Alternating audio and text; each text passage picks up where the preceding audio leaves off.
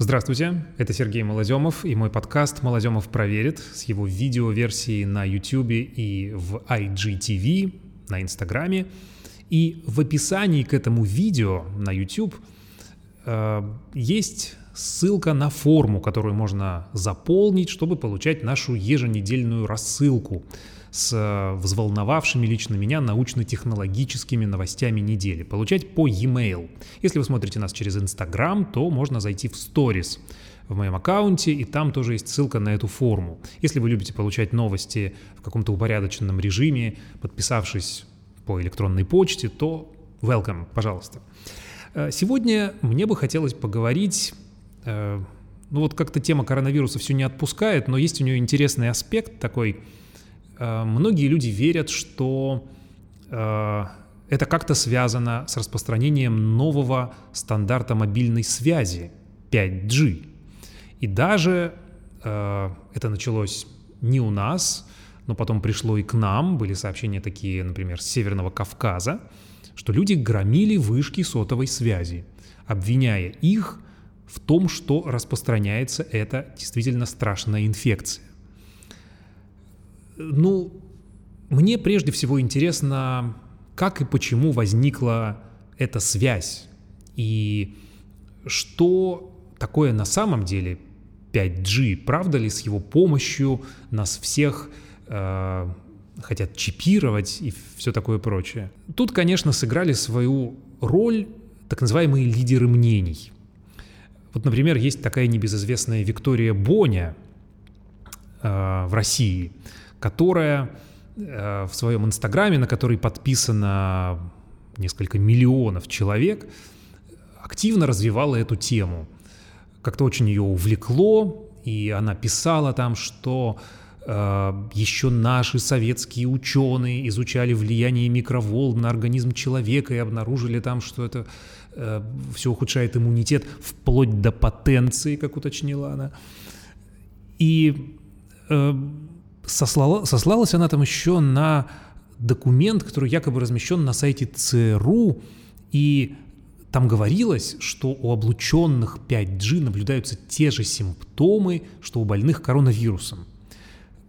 Эти же сведения э, до нее распространял э, голливудский актер Вуди Харрельсон. В Бельгии в январе было опубликовано интервью с одним местным терапевтом, который сказал, что 5G опасно для здоровья, и э, эпидемия, может быть, тоже как-то с этим связана. А журналист, который писал эту, гази... писал эту статью, он еще и, ну, как-то, видимо, сам тоже верил, написал, что в Ухане, в Китае, где все это возникло, там же это возникло не просто так, а после того, как там поставили антенны 5G. И вот пошло-поехало. Был еще американский YouTube-блогер Джордан Саттер – Э, сторонник антипрививочного движения. И он там сказал, а вот почему Билл Гейтс э, еще несколько лет назад рассуждал о грядущих эпидемиях, и почему вот э, был патент получен на возможное создание коронавирусной вакцины еще до того, как пандемия началась.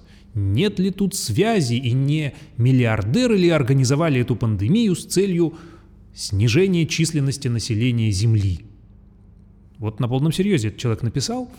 Э, ну, а в России, как все знают, отличился и Никита Михалков, который в своей передаче активно рассуждал на темы того, что все это придумано для того, чтобы нас чипировать и управлять нашим поведением через некие чипы, которые будут введены вместе с вакциной.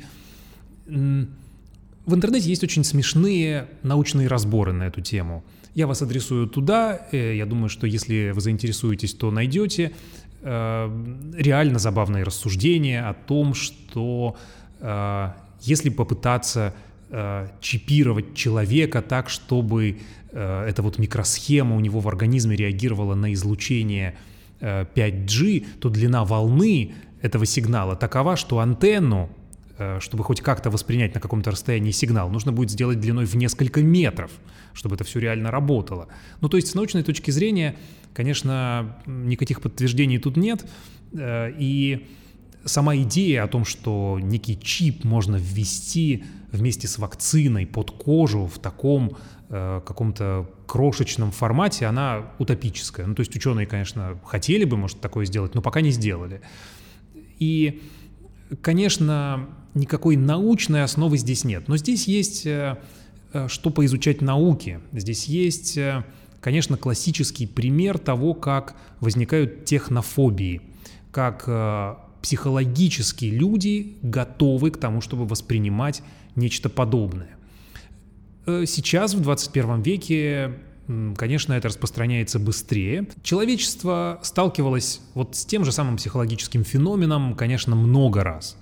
Э, в 16 веке швейцарский ученый Конрад Геснер писал, что печатный станок будет производить хаотичное и вредное изобилие книг и призывал отказаться от книгопечатания.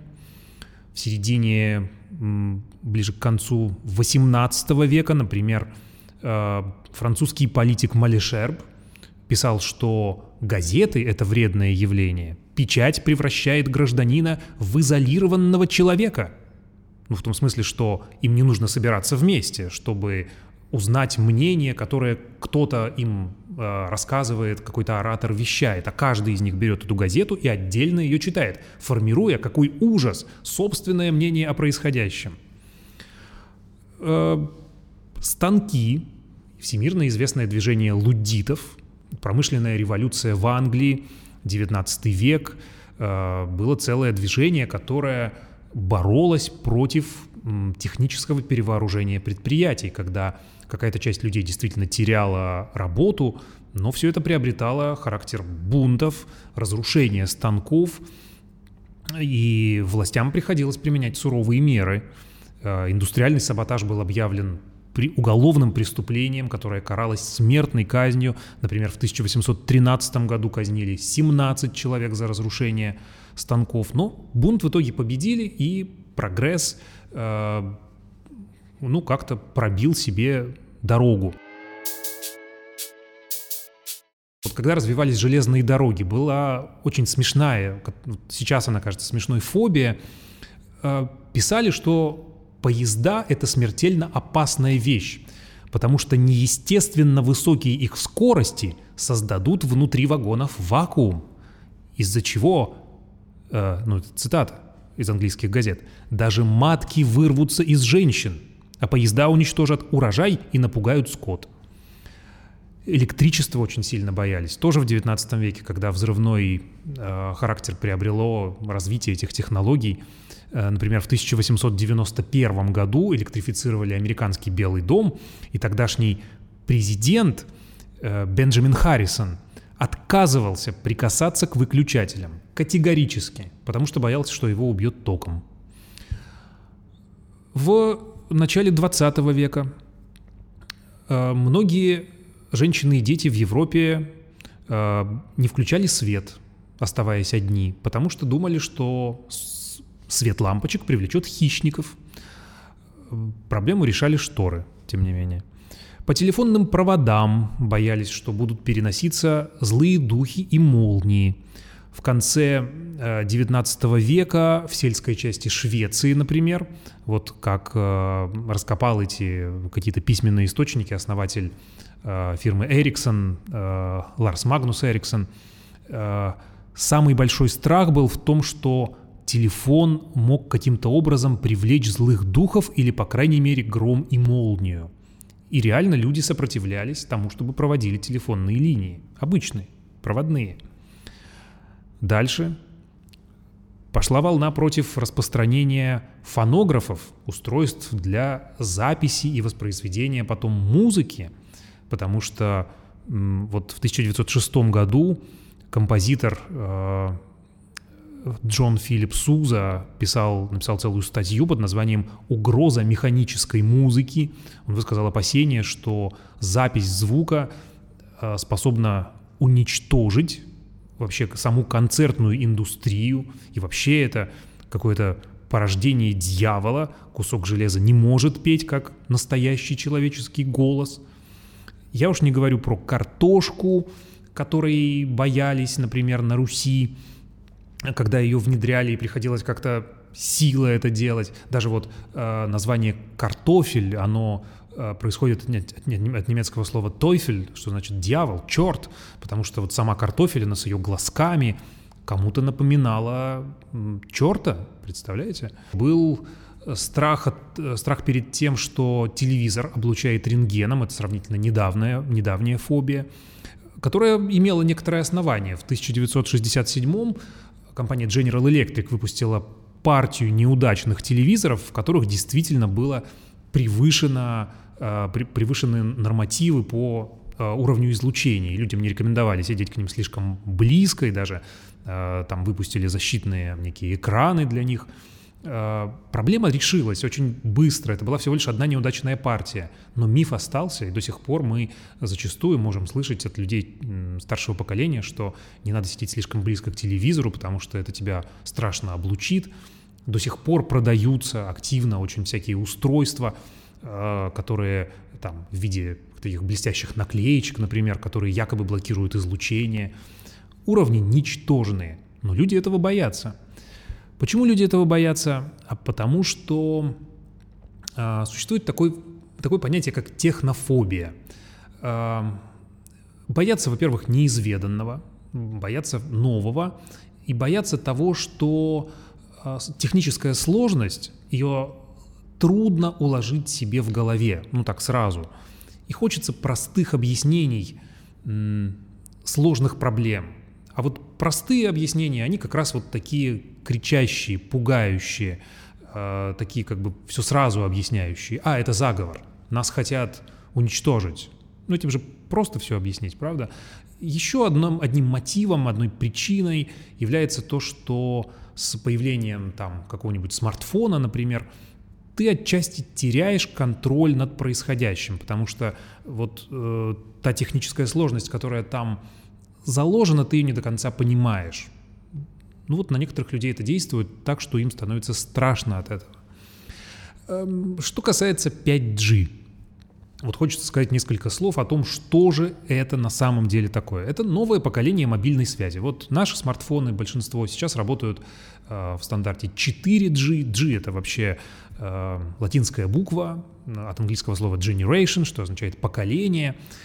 Так вот, э, Международный союз электросвязи именует э, условно некие вот этапные э, периоды в развитии мобильной связи. 1G э, это вообще было самое первое, не цифровое даже, аналоговый сигнал распространялся.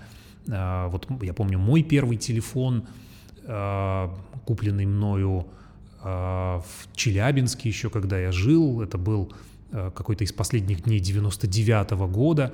Вот он работал э, в стандарте AMPS-DUMPS, то есть он переключался уже между 1G и 2G, то есть AMPS это был еще аналоговый сигнал, а DUMPS уже цифровой. Э, потом появилась 3G, это тоже была революция, которая позволила э, впервые передавать видео через интернет, и потоковое вещание радиостанций появилось, э, скорость уже позволяла, наступила 4G не так давно, э, скорость еще больше повысилась, мы получили YouTube, мы получили эм, Инстаграм, все это моментально у нас теперь грузится в большинстве мест. Я знаю, что, конечно, далеко не все, особенно у нас, покрыто качественной мобильной связью, но тем не менее сами технологии, они очень далеко продвинулись. Зачем нужно 5G? Дело в том, что сейчас огромное количество устройств подключается к интернету. А сейчас множество датчиков в транспорте, на производствах, э, в медицине работает по беспроводным технологиям. Э, любой банкомат, например, возьмите, э, вы видите у него на крышке, на крыше там стоит антенка такая, вот это все по мобильной связи работает, он обменивается данными, и устройств стало настолько много, и у, и у людей настолько много телефонов, плюс всякие планшеты, э, сим-карта зачастую в автомобиле есть встроенная, в сигнализации где-то, ну и так далее и тому подобное. И этого все больше и больше и больше. И 4G уже не справляется. Еще очень важная есть проблема у 4G — это запаздывание некоторое, э, отклик не слишком быстрый. Вот на выставках технологических, где э, до пандемии я регулярно бывал, надеюсь, это восстановится, там показывают, э, что вот позволит 5G. Она позволит, например, за счет того, что там нет этого запаздывания в отклике, там всего одна миллисекунда, а в 4G, например, там 20, где-то 25.